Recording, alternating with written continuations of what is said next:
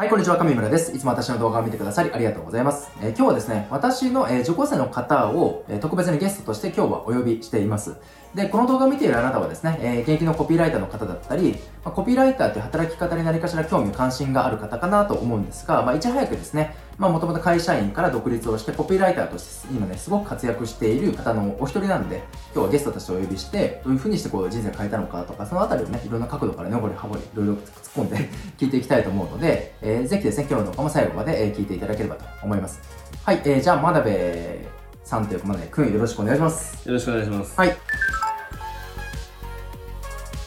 私はもともとコピーライティング学ぶ前、新卒で入ったハムの会社で、うんまあ、セールスマンやってたんですけどうん、もともとはなんかやりがいに満ちてその会社に入ったんですけど、うんまあよくある理想と現実のギャップみたいなところで、うん。自分はなんかお客さんのために商品を販売したいっていう気持ちが強かったにもかかわらず、うん。まあ会社の上からの判断的にはもうとりあえず何でもいいから多少嘘ついてもいいからうん売ってこいみたいな雰囲気があった会社さんだったので、うん。まあ、あるあるだよね。あるあるあるある。はいうんこっちはね、お客さんのためにいい商品を売りたいけど、はい、でも会社はとにかく自社の儲けのために、と自社の儲けにかく売りちぎれみたいな。売りすぎる。みたいな、えー年末の売り上げを大切にする会社さんだったので、うんうん毎年12月30日とかのなんか夜8時ぐらいから会議が始まって やってらんないよ。家に帰りたいんですけどっていう感じだったんですけど、でそこから上司が目の前に立ってあとこ今月の売り上げまでなんかこれぐらい足らんぞ。うん誰が売ってくんねんみたいな感じで、うん。大会系の人だったんでうん切り始めてもうみんなチーンみたいな感じでも年末なのにお通夜みたいな。う普通やな感じ、うん悲しいはい悲しい感じでしたはいはいまあそれでも頑張って売るんですけど売った肉売りすぎたせいで売り場のでなんか賞味期限が切れちゃって自分の売った商品がスーパーのバックヤードでなんかゴミ箱に突っ込まれてるのを見た時に、うん。自分の仕事ってあの社会の何の役にも立ってないなっていうのを感じてなんかうん何か新しいことをしなきゃなっていうのがありましたうん。まあ仕事に対してやりがいはそしたらなくなるよね。なくなりなるほど。うん。ありがとうございます。一番嬉しかったのは自分が本当にいいなって思ったコンテンツホルダーさんの商品をそのコンテンツホルダーさんの代わりに自分のコピーライティングを通してうんまあ、エンドユーザーさんにまあ商品を提供できるようになったっていうのがうん本当に嬉しいです、まあ、恋愛系のコンサルを販売されてたコンテンツホルダー様がいて、うんうん。そこにまあ自分の書いたコピーを着てお客様が来てくださったんですけどうん。その方もなんか100回ぐらい結婚相談所でお見合いをしてうん。でもなんか1回もデートにつながらないみたいなあ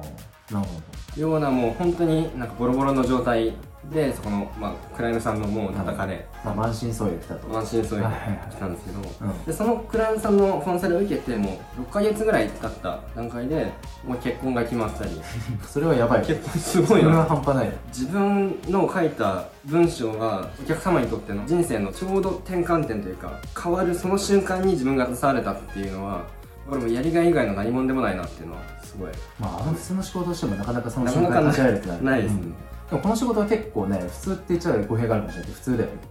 うん。ゴロゴロあるからね、そういう。はい普通他には何かありますか？ねあとは会社員時代ではちょっと考えられなかったようなそのビッグネームの方々とまあ一緒にお仕事をさせていただく機会もああ。だ、誰ですか？まあ、あんまり詳しくは言えないところではあるんですけど例えばこの動画見てくださってるあなたは「まあ、7つの習慣」っていう本を読んだことがある、まあ、有名な本、名著。うん。あれをなんか日本に持ってこられた、まあ、ジェームス・スピナーさんという方まあ、成功の9ステップって本も出してる、はいうん、方。うん。の、まあ、プロモーションをお手伝いさせていただいたり、うんあとはあの金持ち父さん貧乏父さんっていう、まあ、有名な本があると思うんですけど、うんうん。あれを書かれたロバート清崎さんの商品を扱う、えープロジェクトうん。うん。に、えー参画させていただいたり、うん。まあ会社員時代じゃ考えられなかったまあ、他にも結構ね、もう著者さんっていう著者さんと結構いろいろね、今仕事してるよからね。そうですね。ももともとなんか5万部を出版されてた恋愛の講師の方の、うん。はい、著者さんのプロジェクトに入らせていただいたりとか結構あり会社員時代だったらね、著者さんます、はい、と出会えること自体そもそもないし、はい。著者さんと仕事ができるっていうことが、はい、あもうほとんどね、あんまりない。ないですしそうそう。もう考えもつかない。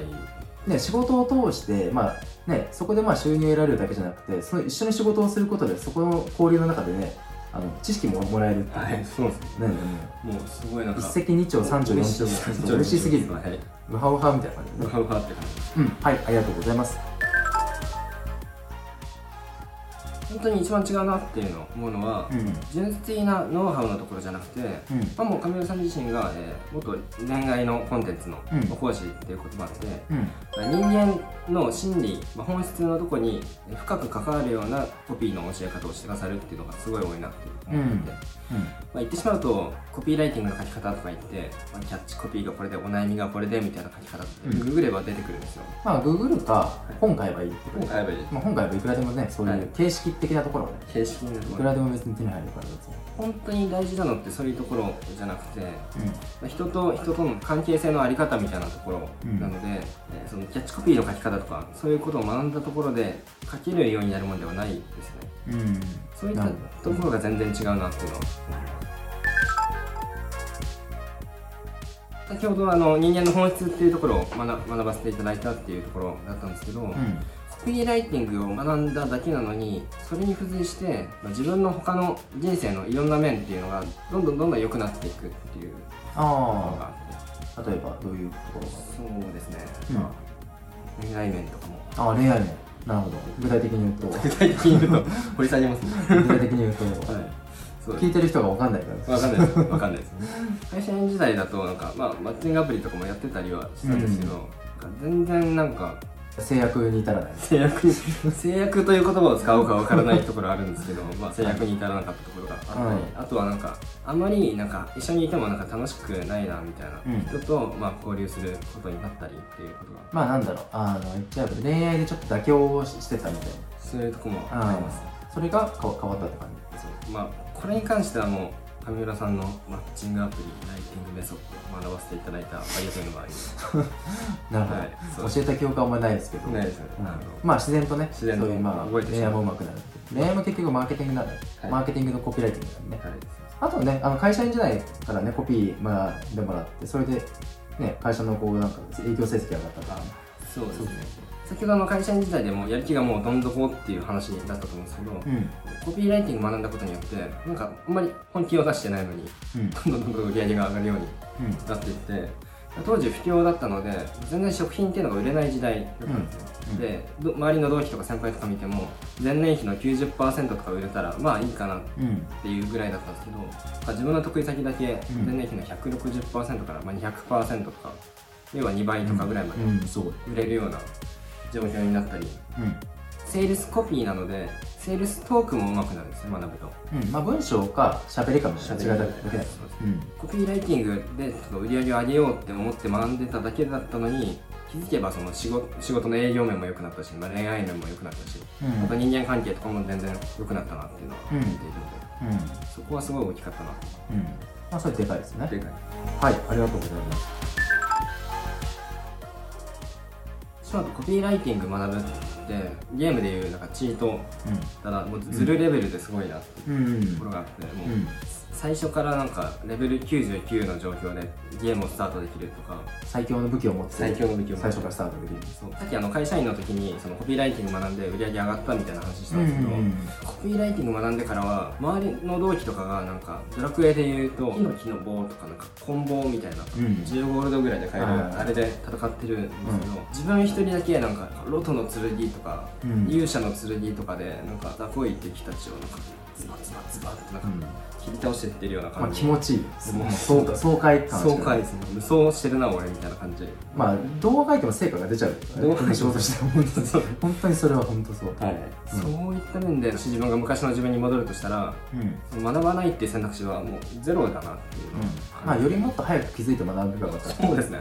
もっとなんか10代の頃とかから学んでたら多分この動画見てる方も多分20代の人とかねいると思うんですけどな、まあ、20代前半からとか特に学ぶとやばいですね。やばいですよね。本当にね。人生をブーストしますいや本当にブーストします。うん、お金稼ぎたかったらねいくらでも稼げるし、まあ、彼女が作りたかったらいくらでも彼女作れる。し、いくらでも作るなまあ、それは本人ですかはい本人の自由なん自由なんでね、はい。うん。結構そのコピーライティングって、まあ、新しい分野とか聞き慣れない分野だと思うので、学ぼうかなどうしようかなって迷う人って結構いるうんとは思うんですけど、んいきなりその全部の体体を預けてコピーライターになりますってん。じゃなくて少しずつでもいいから自分みたいにコピーを学んで、で学んだらなんか日常でどっかで圧倒的に変化が出る瞬間がある、うん。でそれであコピーライティングすごいなって思ったらいよいよ委ねるというかうん。大きくコピーライティングって分野に進んでいってもいいのかなって思います、まあ、それで状況があると思うから、はい。もうやる覚悟がありますという人はもう全然自分のところに飛び込んできてもらえばバシバシあ引き上げるんで。でも逆にね、あのーまだちょっと分かんないとかねいう人は本当にステップバイステップっていうか本当ベイビーステップで僕この YouTube の動画もね基本毎日いろいろ上げてるんでその動画見るだけでも絶対いろんな気づきとか得てもらえるように話はしてるんで、まあ、そういうねあのステップバイステップでいつでもいいんでね変化を起こしてほしいなと思いますね。あとフリーライターもさっきも言ったんですけどなんか最強の職業なんじゃないかなっていううん。ところがあって、うん。まあ、言葉ってなんか現実を作り出すなんか魔法みたいなものだと思っていてうん。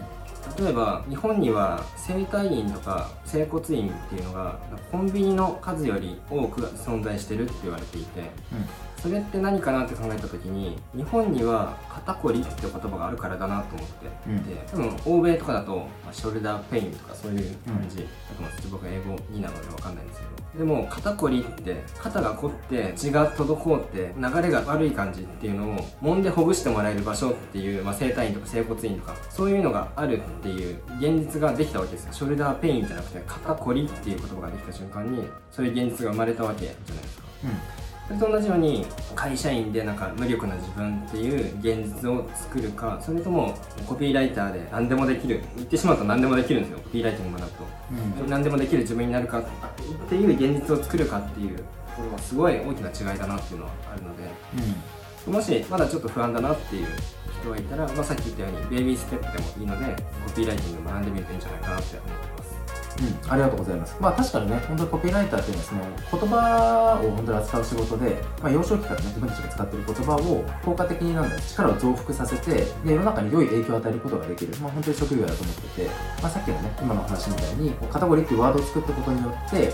新しい市場ができたり、まあ、ネガティブな方向性でいう例えばうつ病とかもそうだしでもそれをまあ良い方向に使えば良いこう新しい市場を作れたりとか新しい言語とか概念を作ってそしてこう多くの人々の人生が向上するようなそういう、ね、ビジネスを仕掛けることができるっていうねそういう多くの人々の人生を向上させるそういう裏の仕掛け人みたいな職業がある意味コピーライターと言っても過言ではないので裏のフィクサー的な、ね、立場でなんか活躍していきたいみたいな人は特に今コピーライターに向いてるのかなとうん、思います。じゃあいろいろね、今日はやっぱりハモリ聞いたんですけど、面白い話をありがとうございます。はい、えー、じゃあですね、えー今日の内容が、えーためになったら、いいね、高評価よろしくお願いします。えーまたチャンネル登録もね、していない方は、えー、ポチッとチャンネル登録していただけると幸いです。えーまたですね、動画の感想だったり、えーこういうことをもっと追加で聞きたいよっていうご質問等があれば、動画の下のね、コメント欄にね、ご記入いただければ幸いです。はい、えーでは今日もね、最後までご視聴いただきましてありがとうございました。また次の動画でお会いしましょう。いつもありがとうございます。